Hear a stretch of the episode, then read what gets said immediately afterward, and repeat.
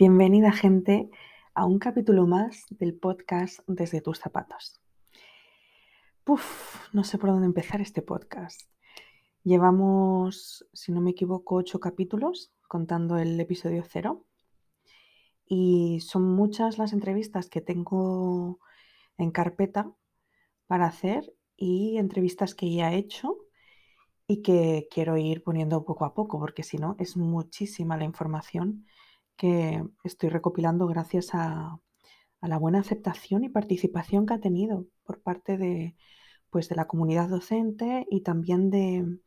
Me, ha sorprendido mucho que también sois muchos padres y madres que eh, queréis contribuir con, vuestras preguntas, con vuestras inquietudes, eh, dudas que han ido surgiendo. La verdad es que me está fascinando. Parece que, no sé, no me esperaba, hice todo esto en un principio porque, porque era algo que quería hacer hace tiempo. Para los que no me conocen, em, bueno, yo soy matemática, eh, me especialicé, hice un máster en estadística en Chile, trabajé allí por 12 años en educación en muchos, muchos lugares, eh, con muchos perfiles, desde colegios, universidades privadas, públicas, eh, formé profesores, eh, trabajé en regiones, o sea, formando profesores en regiones, em, en zonas de mayor riesgo social, en zonas de, alto nivel socioeconómico. Em, la verdad es que mi experiencia en Chile pasó incluso hasta por escribir eh, materiales educativos en algún momento para, para Santillana. Y trabajé con niños talento y también trabajé con, con chavales que tenían dificultades de aprendizaje. Entonces, bueno, a lo largo de esos 12 años, obviamente, la cantidad de gente que conocí, de la que aprendí, y no solo eso, sino además las propias, la propia experiencia que fui adquiriendo y muchas de las construcciones que tenía yo se fueron cayendo, otras se fueron creando y, fue una experiencia muy enriquecedora todo ese tiempo. Después eh, quería innovar más en educación y bueno, pues me topé con lo que hemos hablado en varios podcasts y que saldrá en los que subiré, que eh, uno se empieza a, a topar con, las, digamos que los formatos, las burocracias y ciertos, digamos, eh, requisitos a la hora de querer innovar o investigar dentro de lo que es el ámbito académico eh, que en el fondo exigía que hiciera un doctorado. Y bueno, pues puestos a pensar en eso, decidí irme fuera porque así aprendía otro idioma y veía otra perspectiva distinta. Así que me vine a Canadá y aquí pues partí con la idea de hacer, buscar un mix entre educación y matemáticas, casi que pretendía que hicieran un, doctorado a mi medida. Em, y bueno, y al final las vueltas de la vida la persona con la que venía a trabajar cambió de área y, me quedé en el aire y ahí encontré la inteligencia artificial. Y en ese paso a encontrar la inteligencia artificial se me abrió otro universo de posibilidades que se encaminaba a darme más opciones para personalizar el aprendizaje. Y en ese proceso, pues empecé a diseñar mi propia, eh, digamos, mi propio emprendimiento de innovación en educación, a la par que terminaba el máster, y em, un máster en, Machine Learning, ¿vale? En aprendizaje automático. Y, em, bueno, pues en ese tiempo comencé a emprender y empecé a, lanzar una idea de una plataforma educativa que más adelante os, os iré contando. Y todavía no está, no está en el aire, pero espero en el 2023 darle ya forma.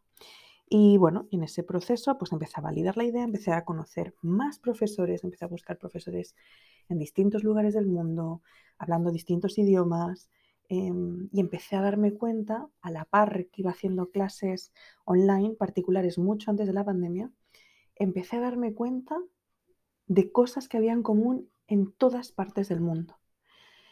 Y entonces, todas esas experiencias además me llevaron a ver que había muchos profesores que pensaban y veían el mundo como yo. Y muchos profesores que lo veían incluso con una visión mucho más amplia, enriquecedora, no sé cómo decirlo, es como que encontré una cantidad de gente valiosa, ya había conocido a lo largo de, toda mi trayectoria, pero se me abrió mucho más el espectro. Y, y es que me apasiona tanto el tema, y no solo en el área matemática, sino en muchísimas más áreas, y no hago nada más que ver relaciones, conexiones, y, en algún punto yo decía, tengo que dar voz a todo esto, porque pasa que los docentes tenéis, tenemos, tienen mucho que decir, pero sin embargo es como que, que no sale su voz. Es como que, digamos que los conocen sus alumnos, los padres de sus alumnos, en las instituciones que trabajan, o bueno, si están online, pues su comunidad, ¿no? Pero me encantaría que, que más gente les conociera y que puedan llegar sus ideas a más gente, que todos aprendamos de las experiencias de todos, que todos veamos pros y contras de- del lado docente. Se habla mucho, mucho de, en el fondo, que se necesita un cambio de paradigma, que la educación mm, estamos cansados, bueno, yo por lo menos estoy un poco cansada de ver cuando, cuando sale gente, no sé, no vamos a dar nombres, ¿no? Pero todos estos eh, personajes famosos que hacen muchísimo dinero, ¿no? Haciendo desarrollo tecnológico, por ejemplo, y todos hablan como que yo no terminé un título, yo no, como que en el fondo pareciera que no habían estudiado. Y no es eso, obvio que estudiaron, pero estudiaron por su cuenta o estudiaron hasta un cierto punto y luego siguieron pues, por su lado. Pero no nos compremos esa idea de que mm, en el fondo no hay aprendizaje en un proceso, en un camino hacia lo que cada uno decida que es el éxito profesional, ¿no? Em, entonces, bueno, pues eso ha estigmatizado también mucho, ¿no?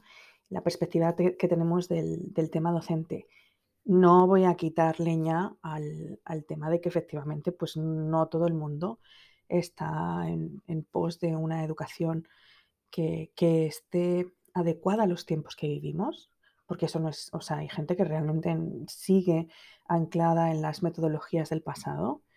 Em, pero sí que es cierto, como decíamos en el podcast em, con mi amigo Luis y Marga, en el podcast número 6, ¿no? que hay cosas del sistema que están bien y que no hay por qué cambiarlas.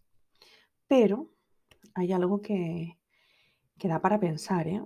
y es que las instituciones, si bien están obviamente atadas a temas ministeriales y a leyes, ¿no? dependiendo de cada país, em, no hacen fácil el trabajo de un cambio de paradigma. No hacen fácil la posibilidad de trabajar como los profesores quieren y son capaces de trabajar. Algo generalizado que vais a ver en todos los podcasts, es la cantidad de burocracia y de tiempo que les supone a los profesores todo lo que no es la actividad docente. Yo creo que como mujer de números, en algún momento debería buscar hacer un estudio o si alguien sabe de ese estudio que me, diga, no, no, me he metido a buscar números, pero seguro que está en algún lado o se puede hacer algún tipo de cruce.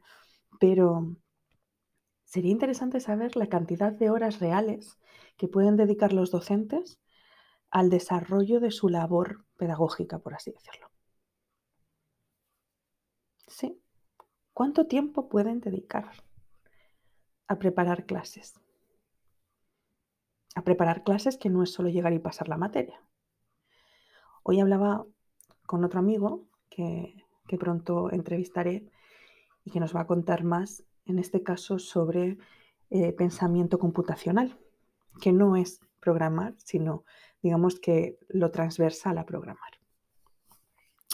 No voy a hacer spoilers, pero hablaba con Patricio de, de cómo al final hablamos ¿no? del tema de los ratios, de si hay más alumnos, menos alumnos en la clase, de cuáles eran los pros y los contras, ¿no? los obstáculos que se encontraron los profesores a la hora de, ya queremos innovar, queremos hacer prácticas pedagógicas que motiven más a los alumnos, ¿no?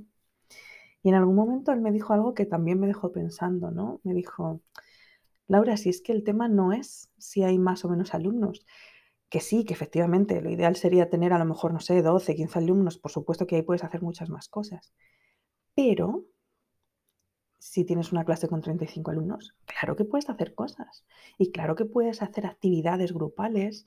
Dice lo que pasa que preparar esas actividades grupales que lleven a un aprendizaje efectivo y significativo implica que el profesor tiene que diseñar muy bien esa actividad para asegurarse de que queda con un cierre, porque pueden pasar muchas cosas en el desarrollo de la actividad y tiene que asegurarse que cuando haya, por ejemplo, un grupo que se dispersa, etcétera, etcétera, que haya efectivamente un cierre. Entonces, para eso hay que dedicar tiempo. ¿Pero en qué minuto? ¿En qué minuto si nos aplastan a burocracia?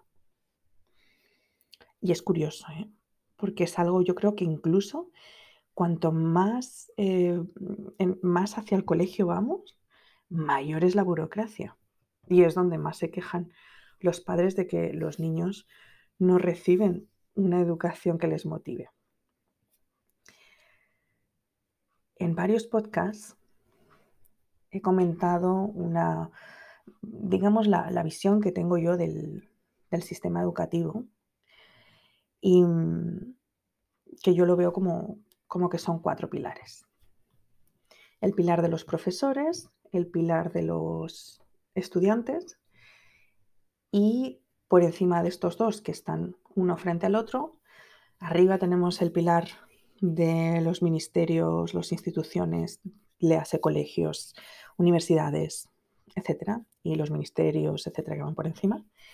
Y luego tenemos el pilar de los padres, que estaría pues en un nivel por, debajo de los, de los padres y alumnos. Yo, yo, esto lo veo como un rombo, ¿vale? Poned en la punta de arriba, pensad en un diamante típico de las cartas, entonces, la punta de arriba están las instituciones, en los laterales están profesores y alumnos y abajo están los, los padres. ¿ya? Y claro, y esto pues tiene que estar en equilibrio. Y los, los alumnos y los profesores son los que están más cerca entre sí. En la medida que uno de estos pilares tensa la relación, en general suele tensarse mucho desde la parte de la institución hacia profesores, el profesor tiende a alejarse del alumno para mantener la tensión con, o sea, en el fondo mantener la conexión ¿no? con, el pilar de los, del ministerio, de las instituciones. Al tensarse este, se tensa el de los padres. Al tensarse el de los padres, se tensa también con los profesores. Y bueno, y os podéis imaginar lo que va pasando, ¿no? Entonces, claro, hay que hacer un cambio, estamos de acuerdo, pero ¿por dónde partimos? ¿Por dónde partimos? Entonces, también otra de las cosas que surgió a raíz de estas semanas, que ya vamos a hacer casi un mes, de hecho, el domingo hacemos un mes. Mira, el domingo hace un mes que se lanzó el podcast. Bueno, pues hablando el otro día con profe aquí en Canadá, el de habla inglesa, y le estábamos, estaba con unos amigos hablando del podcast. Y bueno, y entonces me invitan a, o sea, me presentan a, este chico que también es profesor y tal, y nos ponemos a hablar. Y compartía muchas de las opiniones de, pues, de las opiniones que yo le, le contaba, de experiencias que, que, me habían compartido, etc. Y en algún momento él me dice, ya sí, pero está muy bien, es muy buena idea, pero ¿y qué va a pasar con esto? Porque al final vamos a estar unos y otros, contando los pros y contras, vamos a llegar todos a la misma conclusión y, ¿qué hay después de esto? Y me quedé pensando. Y dije, ¿qué hay después de esto? Y en verdad, yo creo que el después ya se sabrá, ¿no? Y yo le dije, dije, bueno, es que después de esto está simplemente ver qué más cosas surgen, ver más diálogos se abren, ver qué ideas aparecen y ojalá llegamos a esa parte de, estos cuatro pilares que sí que tienen capacidad de hacer cosas en el sentido de al nivel de las instituciones. Why not? ¿Cierto? ¿Por qué no? Así que bueno, esta es mi reflexión de hoy. Estoy, estoy pensando en, armar un newsletter del, podcast donde podamos interactuar un poco más, donde además pueda hacer como resúmenes de, pues de lo que se va hablando, porque también me habéis comentado varias personas que es muchísima la información y que, que de repente se necesita como un poco de digerir todo lo que hay, ¿no? Entonces, eh, bueno, os voy a dejar una pregunta aquí abierta para que, porfa, todos los que queráis, todas las personas que queráis eh, darme feedback de, mm, pues, de temas que os gustaría tocar o mm, de los temas que hemos tratado hasta ahora, por ejemplo, si queréis que profundice más en alguno.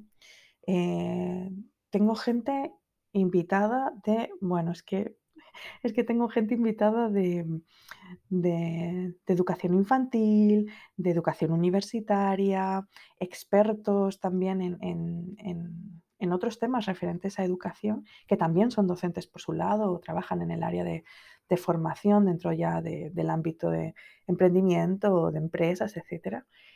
Como sabéis, la idea aquí es trabajar eh, todo lo que es temas de educación, porque eso sí, pensemos que esto es educación continua. La educación se construye desde que son niños chiquitos, dos, tres años, uno, dos, tres años, ¿cierto? Hasta que seguimos viviendo.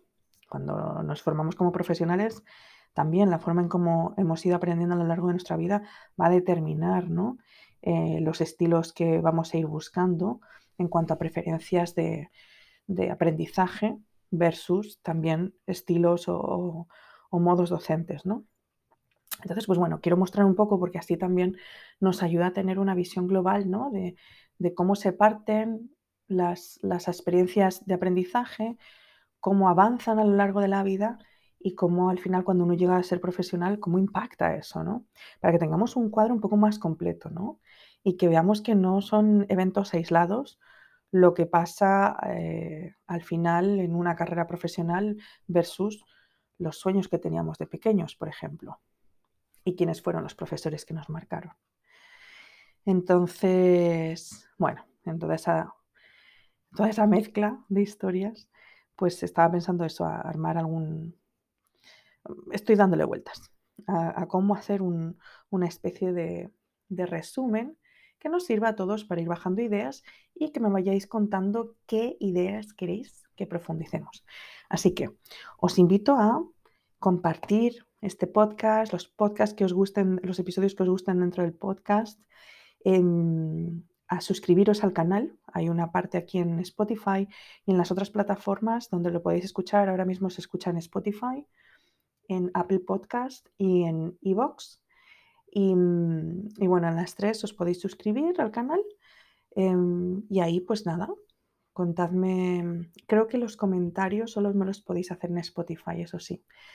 Por ahora no, he descubierto cómo se pueden hacer las preguntas en los otros, pero mm, los que me escucháis en Spotify, os invito hasta que tenga el sistema que me permita hacer como un newsletter o, algo similar, os invito a que compartáis, os suscribáis y eh, me dejéis vuestros comentarios.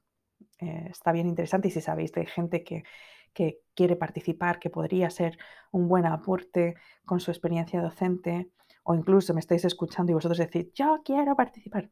Bienvenida gente a ser parte de esta comunidad de enseñanza-aprendizaje. Así que nada, que tengáis buen fin de semana y nos vemos en el próximo podcast desde tus zapatos.